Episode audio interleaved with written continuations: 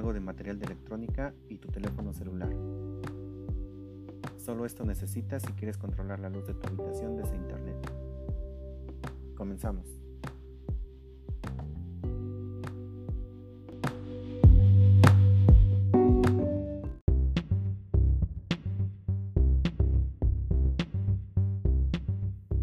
Arduino, al ser una plataforma de código abierto, permite la integración de diferentes dispositivos, ya que alrededor del mundo existe una comunidad de desarrolladores que constantemente trabajan para expandir la gama de aplicaciones de la plataforma.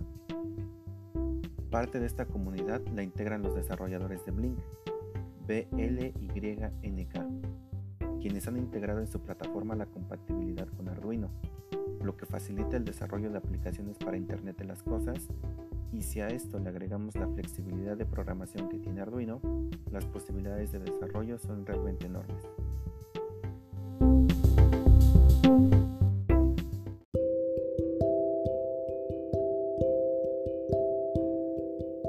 Para poder implementar proyectos de Internet de las Cosas con Arduino y Blink, necesitamos el ID de Arduino, que podemos descargar de forma gratuita desde su página oficial arduino.cc.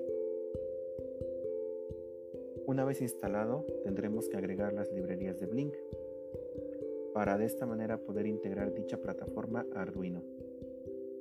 En la página blink.io se encuentra tanto la documentación para los proyectos como las librerías necesarias para incluirlas en Arduino. Simplemente las descargamos y las buscamos desde el menú Agregar librería en Arduino. Y claro, además de todo esto, también necesitamos una placa Arduino en la cual descargar nuestros programas.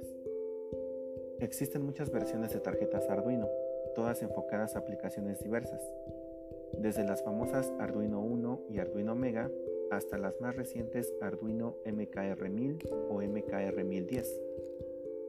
Es posible utilizar cualquiera de estas tarjetas para realizar proyectos IoT. Sin embargo, debemos considerar el propósito de los mismos para tomar la decisión correcta al momento de hacer una inversión.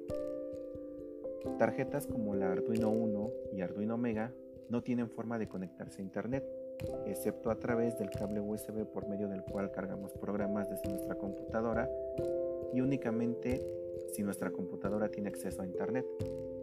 Esto tiene ventajas y desventajas, ya que si contamos con alguna tarjeta que hayamos utilizado anteriormente, podemos empezar a realizar algunos programas y probar su funcionamiento antes de, de la implementación final. Por el contrario, si queremos realmente aprovechar el potencial de un proyecto de Internet de las Cosas, será necesario adquirir una tarjeta de la serie MKR, ya sea la MKR1000 o la MKR1010, que ya tienen integrado un chip Wi-Fi y podemos conectarlas a la red de nuestra casa.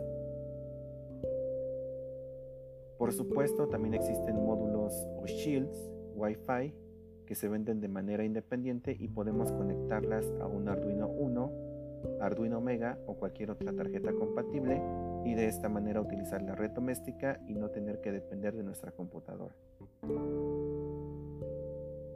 Ahora sí, ya estamos listos para comenzar a crear nuestros proyectos Maker de Internet de las Cosas.